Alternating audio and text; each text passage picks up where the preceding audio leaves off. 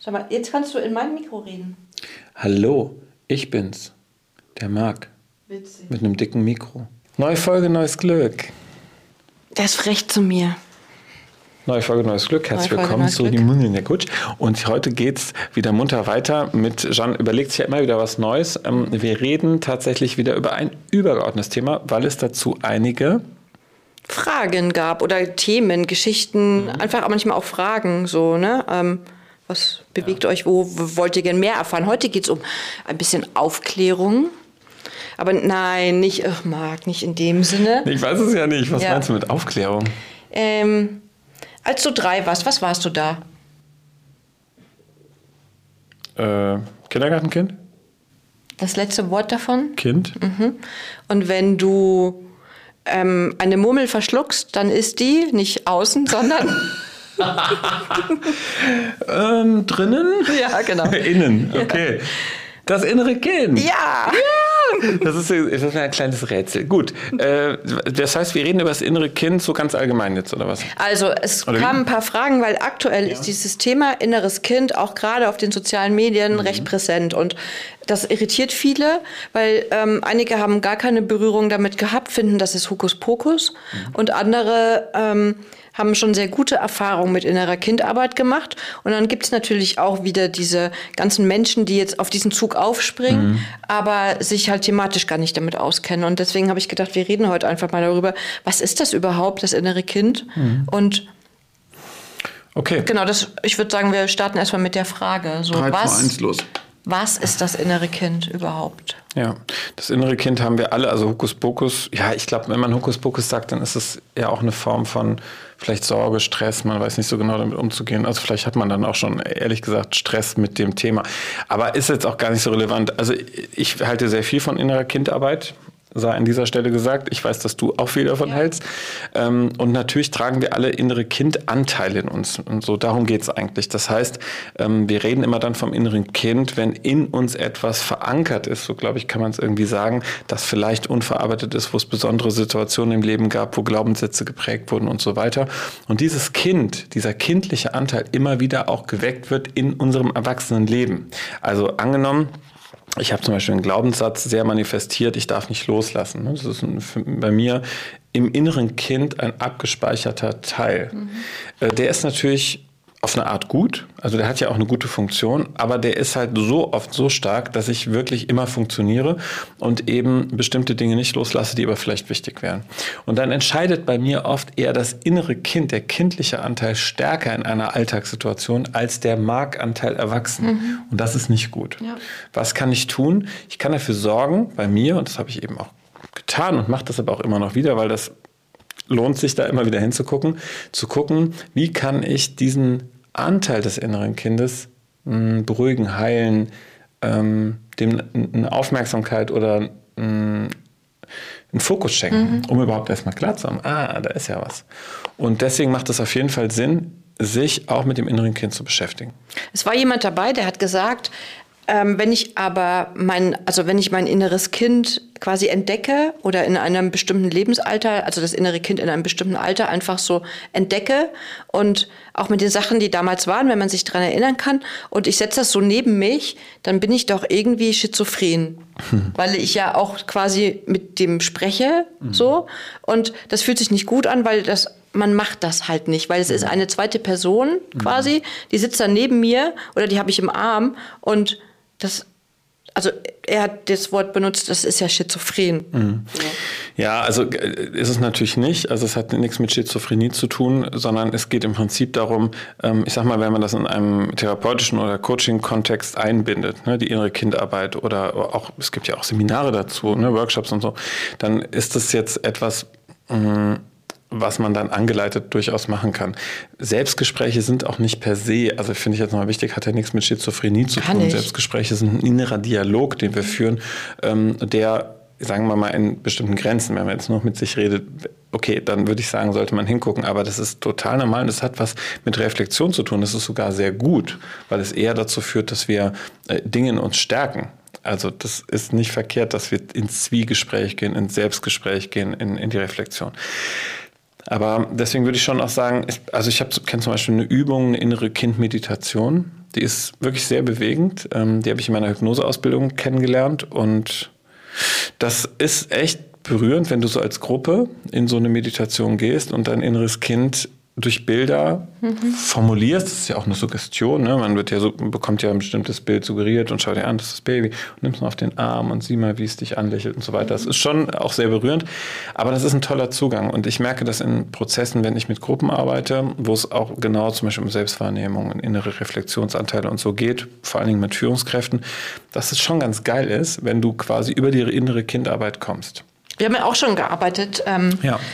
dazu und ähm, Du hast ja auch geguckt, in welchem Alter ist vielleicht bei mir irgendwas ähm, mhm. passiert, was auch sehr unter, manchmal sind das so klitzekleine Sekunden oder eine Aussage, die dein ganzes Leben prägt einfach. Ja. Und ähm, da war es ja auch so, dass du gesagt hast, guck mal, wo du drei warst oder wo du fünf warst. Ne? Und dann mhm. haben wir das Alter so rausgefunden und haben dann natürlich auch was gefunden, was in dem Zeitraum da äh, besonders schwer für mich war. Also es mhm. waren ja auch krasse Ereignisse.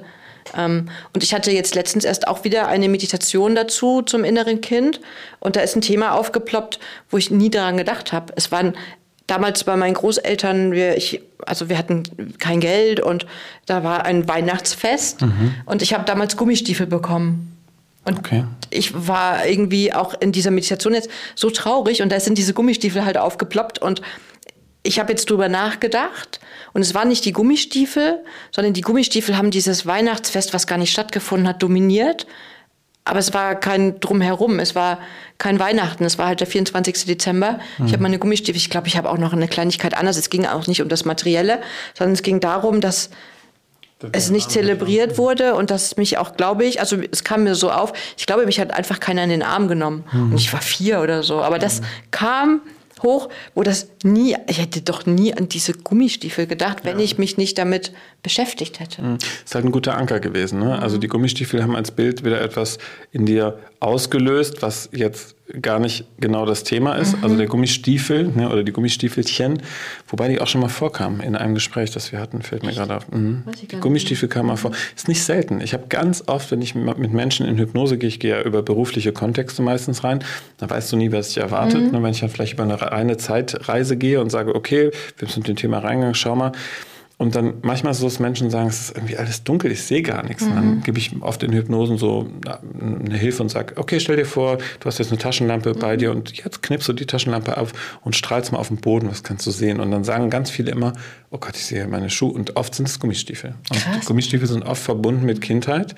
Mhm. Und dann erinnern die sich sofort und dann sage ich, okay, wie groß sind denn jetzt die mhm. Füße und so. Und dann sind die darüber auch im Thema. Und das ist das, was du auch gemacht hast. Darüber ist sozusagen ein Thema mhm. losgelöst worden und du weißt, es geht nicht um die Gummistiefel, sondern es geht, in die Nähe was. es geht darum, dass da einfach nichts war, was nee. dich gehalten hat, ja. was dich emotional berührt hat, mhm. was dir gezeigt hat, du bist wertvoll, liebenswert, du, ja. du bist es wert, dass wir ein schönes Fest feiern. Ne? Mhm.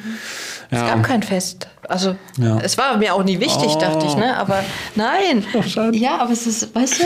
Ich verstehe total, was du meinst. Und das sind aber wichtige und berührende Momente, weil die äh, öffnen sozusagen eine Chance, eine Möglichkeit. Und so mache ich das machen viele meiner Kollegen das ja auch, in der Hypnose zum Beispiel zu sagen, okay, wir wollen in, zum inneren Kind gehen, ja, in der Hypnose zum Beispiel, und ähm, der, den Dialog zwischen dem Erwachsenenteil, jetzt die Jeanne, mit dem Kind mit den Gummistiefeln führen und dieses Kind dort abholen, das mhm. innere Kind, damit es sozusagen vielleicht nicht mehr da stehen bleibt mit den Gummistiefeln, sondern jetzt diese Liebe, diese Anerkennung, diese Wertschätzung bekommt, dieses gemeinsame Wir feiern. Ich hatte so krass dieses Bedürfnis, dieses Kind, also mich, in den Arm zu nehmen. Mhm. Ich habe es auch gemacht so und also es fühlt sich jetzt auch Sehr anders gut. an. Sehr gut. Ähm, ich habe es auch gemacht und auch zum Ende der Meditation stand ich da mit mir auf dem Arm und bin, mhm. also es hört sich so an, bin so geschaukelt und das war, aber das, also ich habe es halt gefühlt, weil das war das, was ich in dem Moment gebraucht habe mhm. und ich glaube auch das, was ich damals in dem Moment gebraucht habe. Mhm. Genau, und das sind halt diese, diese ganzen unbewussten Anteile, wenn wir über innere Kinderarbeit sprechen. Und trotzdem macht es auch Sinn, auf der Bewusstheitsebene sich trotzdem auch klar zu machen, ist das, was ich jetzt hier tue, was ich entscheide, was mich hält, mhm. der Glaubenssatz, der gerade kommt, ist das wirklich der jetzt Mark 49 oder ist das der Mark 2, 3, 5, 8, keine Ahnung. Und das ist schon auch eine wichtige Erkenntnis. Also ich sag mal, die unbewussten Anteile sind sicherlich mit die wichtigsten, ja. ja. weil die können wir ja nicht steuern, sich damit zu beschäftigen. Aber du kannst es eben auch übers Bewusstsein machen. Und ähm, dann ist es vielleicht auch nicht so viel Hokuspokus ne, für viele Menschen, dass sie denken, ja, dann Meditation und dann Hypnose und so ein Kram. Musst du gar nicht tun, sondern ähm, ehrlicherweise, das habe ich dir, glaube ich, auch schon ganz oft hier in Folgen gesagt, wenn Leute mit einem Thema zu mir kommen und ich sage, okay, mm, okay, wo fühlst du das und so, wenn du jetzt in das Gefühl reinfühlst, ist das ein neues Gefühl? Nein. Und wie alt ist ja. das denn? Und dann geh mal dann, zurück und dann donk, donk, donk, donk, donk. Und dann sagen sie von sich aus ganz oft, mhm. oh Gott, ich, ich habe gerade das Gefühl, ich bin im Kindergarten mhm. oder so. Ne? Ja, ja. Ähm, oder äh, mit meinem Bruder im Kinderwagen. Mhm. Da ist schon was in uns abgelegt und das kann man echt bei jedem eigentlich auch wecken. Kann man auch, ne? Ja. Du hast gerade von, dass machst. Ja, voll. Also du hast gerade von Glaubenssätzen gesprochen. Mhm. Ähm, da wissen auch manche gar nicht, was ein Glaubenssatz eigentlich ist. Mhm. Lass mal jeder zwei raushauen. Ja, so was manifestiert haben. Ne? Also bei mir ist der Glaubenssatz, also der, der stark geprägt ist, ähm, du darfst nicht loslassen ne? und es reicht nicht aus. Mhm. Also bist nicht gut genug bei dir?